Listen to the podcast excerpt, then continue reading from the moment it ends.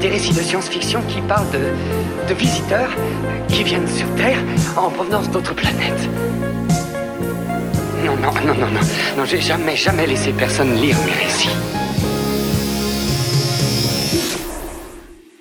Bienvenue pour ce deuxième épisode de Néochronie. Cette semaine, c'est la suite et fin de la nouvelle de Mac Reynolds, Criminel en Utopie. Au cours de l'épisode précédent, on a fait la connaissance de Rex Moran, un petit criminel qui met sur pied une arnaque à la carte bancaire. Sa victime est le richissime Vassilis, que Moran a laissé ligoter dans son domicile après avoir fait de multiples achats en utilisant sa carte bancaire, notamment une bague assez onéreuse. La cavale de Rex Moran peut commencer. Lorsqu'il se retrouva dans la rue, il se rendit compte qu'il devrait rejoindre à pied sa prochaine destination. L'état de son compte ne lui permettait même pas de se payer le moindre parcours dans les tubes à vide. Heureusement, la distance à parcourir n'était pas tellement grande. Tout en marchant, il tira le pistolet joué de sa poche et le jeta dans une poubelle. À présent, il était en possession de l'objet authentique. Il trouva l'endroit qu'il cherchait et se trouva en présence de trois boutiques. Il choisit la plus petite d'entre elles et entra. Elle possédait quelques vitrines. Quelle ambiance anachronique Il émit un grognement qui était l'expression de son amusement intérieur. Ici était le refuge du dernier des coulacs, du dernier des petits boutiquiers. Un homme d'allure paisible, environ la cinquantaine, entra par une porte de derrière et examina le visiteur avant de lui demander Monsieur, que puis-je faire pour vous? Moran joua le scénario qu'il avait préparé. J'ai cru comprendre, dit-il avec un rien d'hésitation, qu'il vous arrive d'acheter des objets personnels. C'est exact. J'achète et je vends. Mais de quel genre d'objet s'agit-il, monsieur Adams, répondit Moran. Timothy Adams. J'ai moi un anneau qui appartenait à ma mère. Il ne présente plus pour moi aucune valeur aussi, et je pensais que je pourrais l'échanger contre ce qu'il représente de valeur en crédit. Je vois. Asseyez-vous, je vous prie, monsieur Adams. Les bijoux provenant de succession constituent une sorte de drogue sur le marché, mais nous pourrions d'abord y jeter un coup d'œil.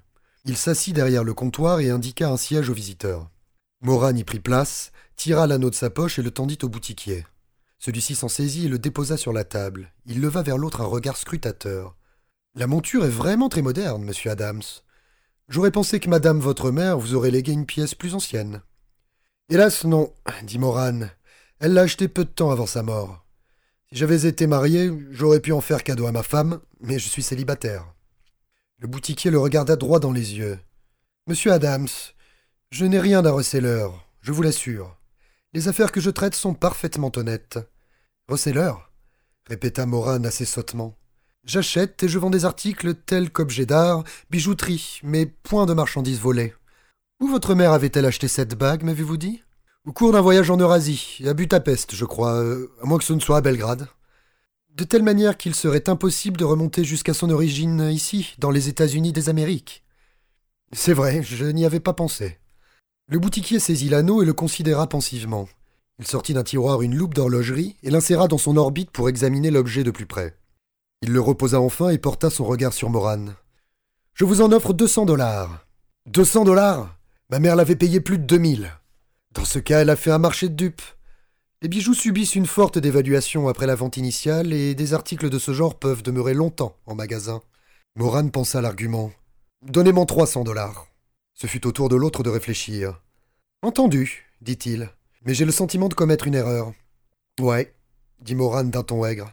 Il tira sa carte d'Unicrédit de sa poche et l'introduisit dans l'une des fentes ménagées dans l'écran d'échange du boutiquier. Celui-ci rangea la bague dans un tiroir, produisit sa propre carte de crédit universel et l'introduisit dans la seconde fente d'échange. Puis il prononça les paroles suivantes devant l'appareil. Veuillez transférer la somme de 300 dollars de mon compte à celui qui figure sur cette autre carte. Transfert accompli, répondit une voix synthétique. Moran reprit sa carte et se leva. Je persiste toujours à croire que j'ai été volé, murmura-t-il. L'autre ne répondit pas. Il demeura assis, immobile, et le regarda sortir. Cette fois, il possédait tout de même trois cents dollars à son compte. C'était fichtrement moins qu'il n'avait espéré obtenir. D'autre part, s'il n'avait pas acheté un bijou plus coûteux en usant de la carte de Vassilis, c'est qu'il n'avait pas osé courir ce risque.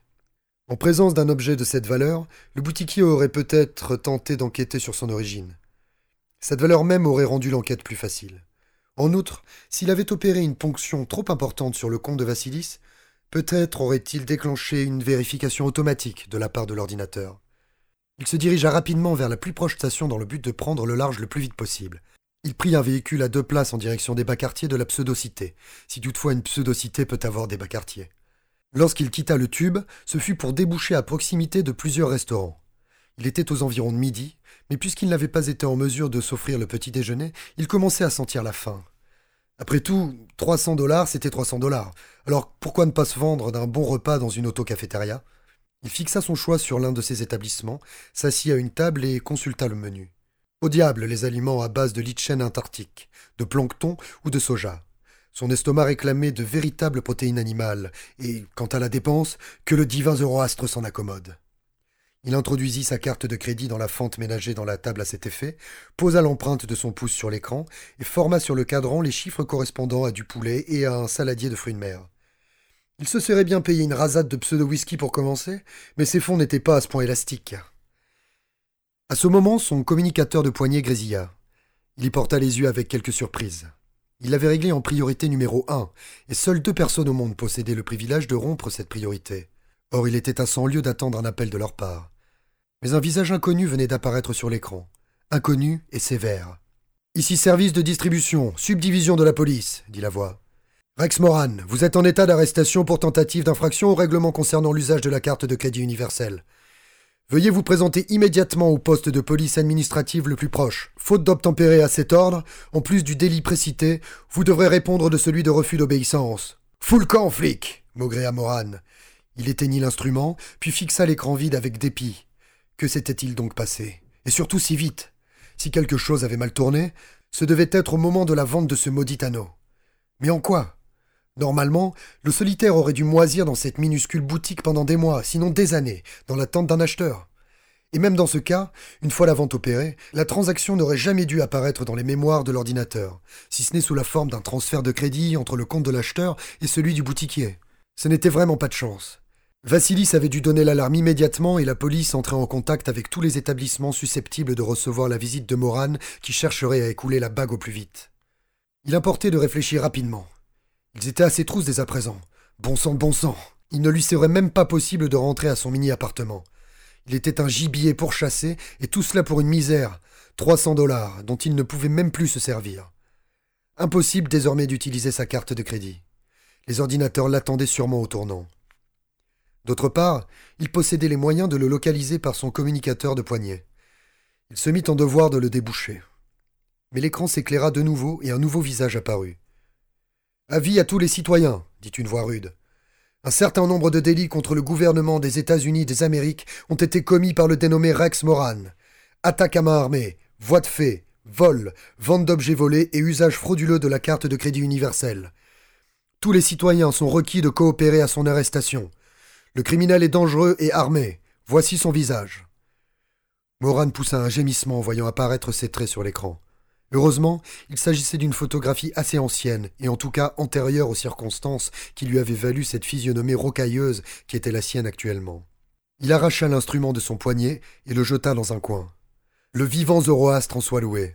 Les consommateurs n'avaient pas encore envahi l'autocafétéria, il se trouvait seul dans l'établissement. Il se leva et se précipita vers la porte. Il entendit alors le ululement d'une sirène lointaine. Pas de doute, cette musique était en son honneur. Ce n'est pas si souvent que l'on pouvait entendre les sirènes de la police dans les pseudo-cités de l'État ultra-organisé. Il se hâta de descendre la rue et emprunta à toute vitesse la première voie transversale qu'il rencontra. Il n'osait emprunter le tube à vide. Il n'osait pas davantage héler un flotteur. Mais ceci lui donna une idée. Il découvrit un coin isolé et guetta l'apparition d'un piéton. Il tira son pistolet de sa poche. Oh mon petit vieux dit-il. L'autre baissa les yeux vers le pistolet, puis son regard se reporta sur le visage de Moran et il blêmit. Ma parole, vous êtes le criminel que la télévision vint de signaler Parfaitement, mon douagneau, et si je ne me trompe, tu es bien du genre à offrir ton concours désintéressé au vilain monsieur qui te braque une pétoire sur le ventre. L'autre ouvrait des yeux grands comme des soucoupes, et son teint était devenu de cendre. Mais oui, certainement. C'est parfait. Maintenant, en vitesse, demande un flotteur sur ton communicateur. Bien sûr, bien sûr. Ne vous énervez pas. Je ne suis pas nerveux le moins du monde, dit Moran avec un sourire, tout en agitant le pistolet de haut en bas. Fais vite. L'autre obéit et, quelques instants plus tard, un taxi à flotteur contournait le coin de la rue et venait s'arrêter auprès d'eux. Allons, vite Introduis ta carte d'Unicrédit dans la fente, dit Moran. Sans attendre que l'autre eût terminé l'opération, il s'installa sur le siège arrière du véhicule. Pose l'empreinte de ton pouce sur l'écran, ordonna-t-il. Pendant ce temps, il formait sur le cadran le numéro de sa destination sans permettre à l'autre d'apercevoir les chiffres. Il tendit soudain le bras d'un geste brusque, saisit le communicateur de poignet de sa victime, l'arracha d'un coup sec et le glissa dans sa poche. Puis il dégagea la carte de crédit de la fente du véhicule et la rendit à son propriétaire. Tiens, dit-il, ne suis-je pas bon prince? Pense à tous les ennuis qui auraient fondu sur ta tête si j'avais gardé ta carte de crédit. Il ferma la porte du véhicule et celui-ci prit aussitôt le départ. À toute vitesse, dit Moran devant l'écran de véhicule. Oui, monsieur, répondit le robot. Il ne pouvait se permettre de rester très longtemps dans l'engin. Juste ce qu'il fallait pour s'éloigner du quartier. Sitôt que l'homme auquel il venait de s'attaquer l'aurait signalé à la police, on vérifierait la destination du véhicule par le truchement des ordinateurs. Une information s'y trouverait incluse, correspondant au numéro de la carte de crédit de la victime. Apparemment, tout était enregistré dans les mémoires des ordinateurs. Pourquoi pas? Il eut un grognement étouffé. De toute évidence, leur capacité était pratiquement infinie. Bien entendu, ils allaient vérifier la destination du véhicule. Mais ils n'étaient pas assez sots pour s'y rendre. Environ à mi-chemin, à un arrêt de contrôle, il ouvrit la porte et laissa le véhicule poursuivre sa route seul. Il se cacha dans une rue adjacente et s'éloigna dans une direction qui formait un angle droit avec l'avenue le long de laquelle le véhicule poursuivait sa route. Rex Moran affrontait un double problème. Et qui plus est, un double problème qui réclamait une solution immédiate. D'abord, il était toujours affamé. Ensuite, il lui fallait quitter les rues. Sans doute les citoyens ne prêtaient-ils guère d'attention aux appels que lançait sur les ondes la police du service de distribution, mais il y avait toujours l'exception avec qui il fallait compter. Avec le temps, quelqu'un finirait bien par le reconnaître et lui signaler, en dépit de la photo assez peu ressemblante qui venait d'être publiée sur les ondes. Il entendit le communicateur grésiller dans sa poche, le saisit en prenant soin de presser le minuscule bouton qui l'empêchait de transmettre son propre visage. Le même officiel que précédemment lançait un avertissement identique, en signalant toutefois sa présence à l'endroit où il avait hélé le véhicule. Il était évident que sa victime l'avait dénoncé. Il savait, par conséquent, que Moran était en possession du communicateur de poignée volée et que d'un instant à l'autre il l'aurait localisé. Il jeta l'instrument dans le ruisseau et l'écrasa à coups de talon. D'abord quitter les rues. Et soudain, il sut où il devait aller. Il y avait dans le voisinage un restaurant ultra chic dont il avait entendu parler, mais où, vu ses faibles moyens, il n'avait jamais mis les pieds, ni espéré les y mettre un jour. Mais cette fois tout était changé. Il pénétra dans l'immeuble, monta dans l'ascenseur qui le conduisit au restaurant connu sous le nom de Rendez-vous des Gourmets. La journée était déjà plus avancée et des employés de bureaux de classe supérieure commençaient à affluer pour le repas de midi. Il s'efforça de ne pas paraître impressionné par le luxe ostentatoire de ce lieu prestigieux, et remercia sa bonne étoile d'avoir eu l'idée d'acquérir son présent costume. Un maître d'hôtel s'approcha de lui avec une certaine méfiance. De toute sa vie, Moran n'avait mangé dans un restaurant qui se flattait de recourir au service d'employés en chair et en os. Il s'efforça de demeurer naturel. Une seule personne, monsieur? demanda le maître d'hôtel. Une seule personne, en effet, répondit Moran en s'efforçant de donner à sa voix cette modulation distinguée propre à faire croire à tout un chacun qu'il était coutumier de l'environnement. Si possible, j'aimerais que ma table soit un peu à l'écart. J'ai en tête un projet qui exige beaucoup de concentration. Certainement, monsieur. Si vous voulez bien me suivre. Il fut conduit dans une sorte de cabinet particulier ouvert qui convenait parfaitement à son dessin. Le maître d'hôtel claqua des doigts, et un garçon accourut aussitôt. Il n'y avait pas de menu. Tel était le style du restaurant. Monsieur, dit le maître d'hôtel avec onction, aujourd'hui le gratin de langoustique Georgette est superbe. Moran n'avait pas la moindre idée de ce que pouvait être un gratin de langoustine Georgette, mais il fit mine de réfléchir. Que pourriez-vous recommander d'autre dit-il. Le chef s'est surpassé dans la convection du poulet docteur. Cela me paraît fort bien. Le garçon inscrivit la commande. Et une demi-bouteille de sylvanet, peut-être? C'est cela. On se mit d'accord pour la salade et le dessert, puis maître d'hôtel et garçon disparurent. Moran poussa intérieurement un soupir et jeta un regard autour de lui. Le seul dîner dans le voisinage immédiat lui tournait le dos. Il saisit le Polaroid Pentax qui pendait à son épaule, tira de sa poche la cassette de chargement, l'introduisit dans l'appareil. Puis il prit dans sa poche intérieure la carte de crédit qu'il avait subtilisée à Vassilis, l'examina avec attention, surtout l'empreinte digitale. Enfin, il posa la carte debout contre le petit vase qui trônait au centre de la table avec une seule rose, effectua la mise au point et actionna le déclic. Après quoi, il sortit les preuves de son compartiment, à l'arrière de l'appareil, et l'examina d'un œil critique. Le résultat n'était pas brillant.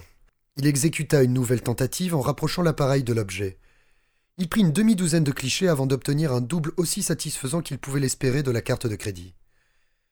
Il rangea la carte, remit l'appareil dans son étui et sortit son canif.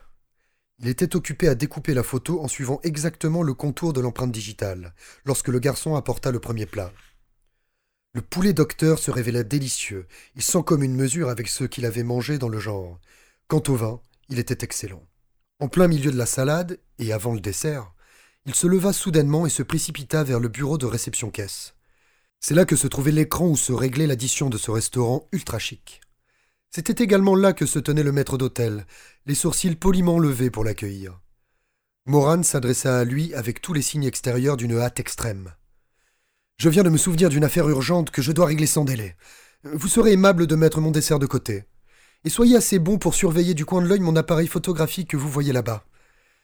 Le maître d'hôtel dirigea son œil olympien vers l'endroit désigné, aperçut l'objet. Mais certainement, monsieur, dit-il. Rex Moran s'en fut alors, arborant l'air du monsieur qui vient de se souvenir d'une affaire urgente qu'il convient de régler sur le champ. Dans la rue, il sourit. Il avait sacrifié l'appareil photographique, mais après tout, il n'en avait plus besoin pour l'instant. Comme il se trouvait dans l'un des quartiers les plus riches de la ville, il se dirigea vers un hôtel voisin, en se voilant le visage avec son mouchoir, sous le fallacieux prétexte d'extraire une poussière qui se serait introduite dans son œil. Les piétons étaient relativement nombreux à cette heure. Arrivé à l'hôtel, il se dirigea vers le réceptionniste qui se trouvait seul devant son comptoir. Le moment était venu de courir sa chance. Si jamais l'homme reconnaissait en lui l'individu signalé par l'avertissement de la police, Moran se trouvait au pied du mur. Je voudrais un petit appartement, dit-il. Quelque chose de très simple. Salon, chambre à coucher, salle de bain. Je ne pense pas recevoir. Mais oui, monsieur. Certainement, monsieur.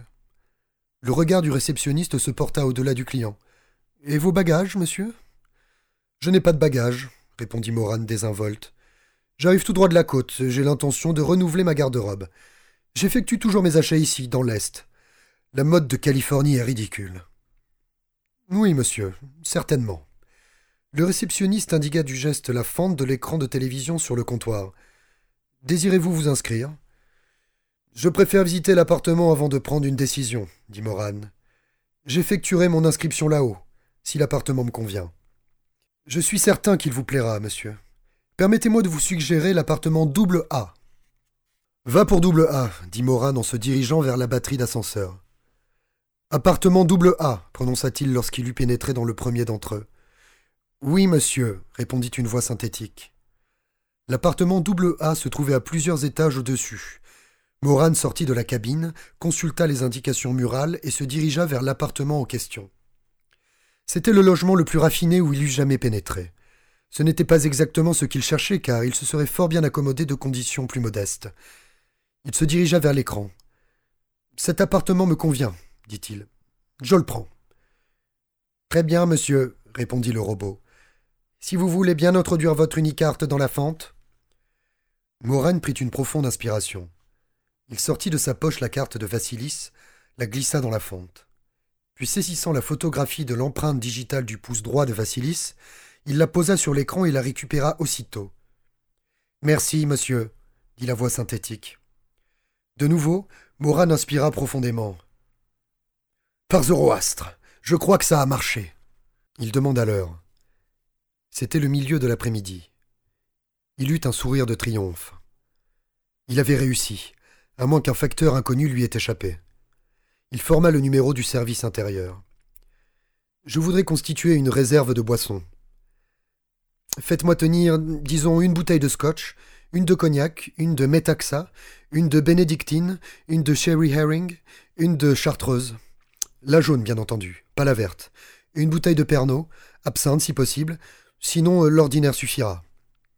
Monsieur, dit la voix synthétique, au nouveau Carlton, toutes ces boissons peuvent être obtenues directement à l'autobar. Je sais, je sais, mais il me plaît de me servir moi-même. Très bien, monsieur. Ces bouteilles vous seront livrées par l'intermédiaire de l'autobar. Et surtout, dit Moran, qu'elle soit de toute première qualité. Comme toujours, monsieur. Arborant un large sourire, il s'approcha de l'autobar de l'appartement, s'empara de la bouteille de scotch Glen Grant et la leva vers la lumière avec un regard approbateur. De toute sa vie, il n'avait pris qu'une cuite au scotch.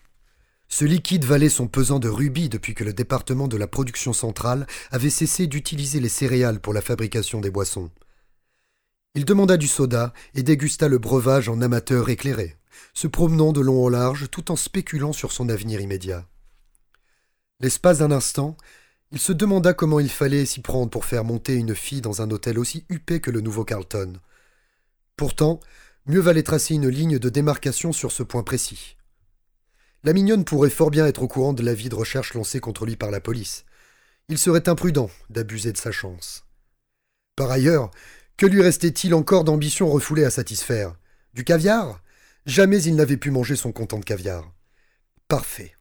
Il demanda de nouveau le service intérieur et se fit livrer une livre de caviar avec du beurre doux, des toasts, des œufs durs coupés en tranches et de l'oignon haché.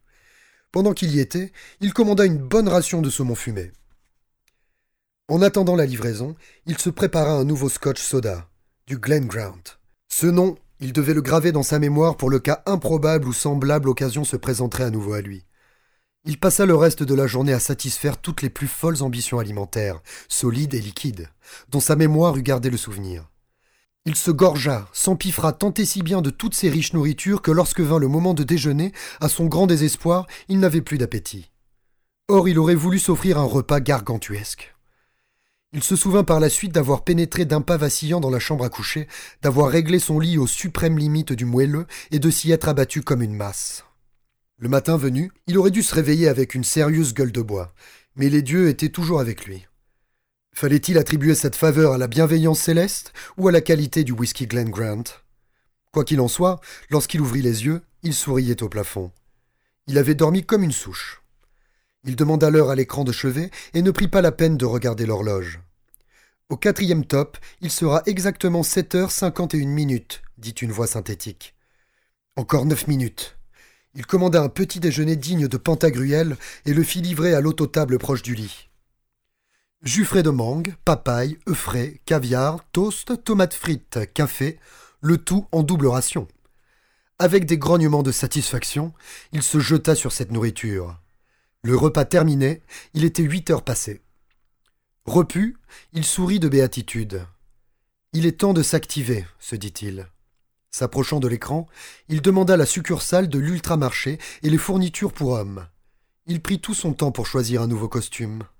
Ceci fait, il passa commande, introduisit la carte de Vassilis dans la fente ad hoc, posa la photographie de l'empreinte du pouce droit sur l'écran et l'en retira aussitôt.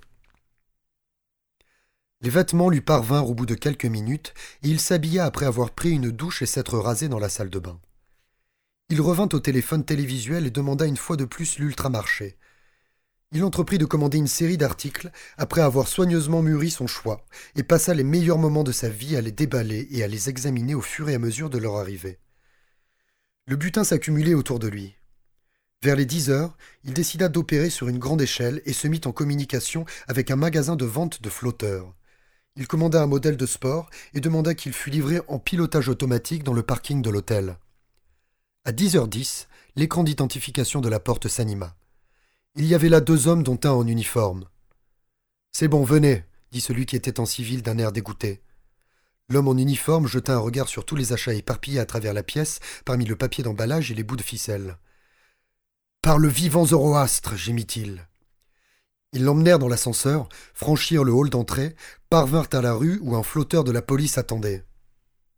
L'homme en uniforme prit les commandes manuelles, tandis que Moran s'installait à l'arrière en compagnie du civil. Si je comprends bien, dit ce dernier, vous avez pris du bon temps comme jamais dans votre vie. Moran se mit à rire. Un fameux canular, dit l'autre. Nous avons bien failli vous pincer dans l'autocafétéria. Nous aurions mieux fait de vous coincer par triangulation au lieu de tenter de vous mettre en état d'arrestation par communicateur. Je me suis demandé pourquoi vous n'aviez pas choisi cette solution, répondit Moran. Preuve nouvelle de l'inefficacité de la police.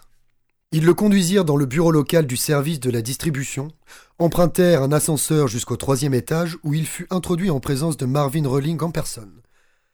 Rolling leva les yeux vers lui.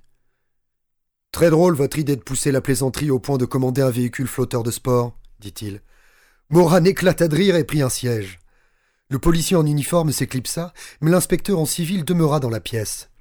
Il semblait aussi dépité que le superviseur. Par le saint Zoroastre, Vassilis va faire un scandale de tous les diables, ne pensez-vous pas? Il ne faut à aucun prix qu'il se doute de ce qui s'est passé réellement, répondit Moran. Il ne pensait pas à mal, le pauvre. Nous lui avons fourni un petit divertissement. Vous appelez ça un petit divertissement, canaille que vous êtes? Supposez un instant qu'il ait été victime d'une crise cardiaque. Sans parler du piéton que vous avez contraint, sous la menace d'un pistolet, de vous procurer un véhicule. C'est vous qui l'avez voulu, répondit Moran. Vous vouliez une démonstration authentique, vous l'avez obtenue. Authentique, grommela l'inspecteur d'un ton dégoûté. Mais j'y pense. Nous ferions bien d'annuler l'avis de recherche que la police a lancé sur les ondes, sinon Rex risque de se faire mitrailler sitôt qu'il mettra le nez dans la rue. Eh bien, quelles sont vos conclusions? demanda Rowling. Que nous devons modifier les cartes, répondit Moran. C'est-à-dire faire en sorte qu'on puisse obtenir la certitude de l'authenticité de l'empreinte digitale. Sinon, un vrai malfrat finira un jour par repérer un type de la haute, sans famille, lui réglera son compte et cachera le cadavre. Après quoi, il ne lui restera plus qu'à s'emparer de l'unicarte de la victime et à se mettre au vert à l'autre bout du pays en employant le système dont je me suis servi pour obtenir un double photographique de l'empreinte digitale.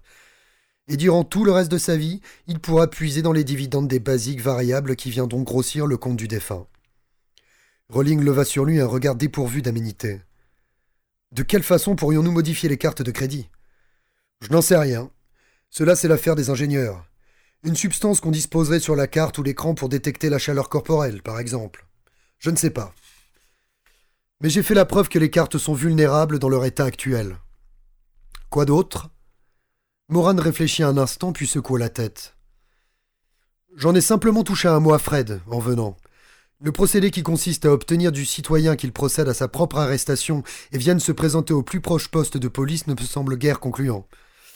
Oh, je sais parfaitement que ça l'économise de la main-d'œuvre, mais lorsqu'on se trouve en présence d'un individu doué d'un cran suffisant pour porter une arme à feu, pas d'hésitation. Il faut immédiatement le repérer par triangulation sans avertissement, si toutefois il n'a pas eu l'idée de jeter son communicateur de poignet. Rex a évidemment raison sur ce point, dit l'inspecteur. Rolling poussa un profond soupir. Très bien, dit-il. Vous avez gagné votre pari. Vous avez réussi à tourner la loi, à vivre dans l'opulence pendant 24 heures, sans posséder à votre compte le moindre crédit en dollars. Puis il posa sur son subordonné un regard de défi. Mais aussi sûr que le vivant Zoroastre existe, j'aimerais vous voir tenter la même expérience dans six mois d'ici lorsque j'aurai bouché quelques-uns des trous qui vous ont permis de passer à travers les mailles du filet. Je tiens le pari, répondit Rex Moran avec un sourire.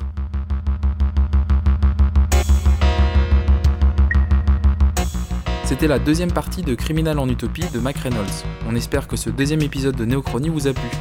Pour les crédits, c'était une lecture de Max Steinmetz, le générique de début, Symphonix de Space Art, le morceau de fin, Fantasme de Bernard Fèvre. On se retrouve la semaine prochaine pour la suite du cycle sur la criminalité.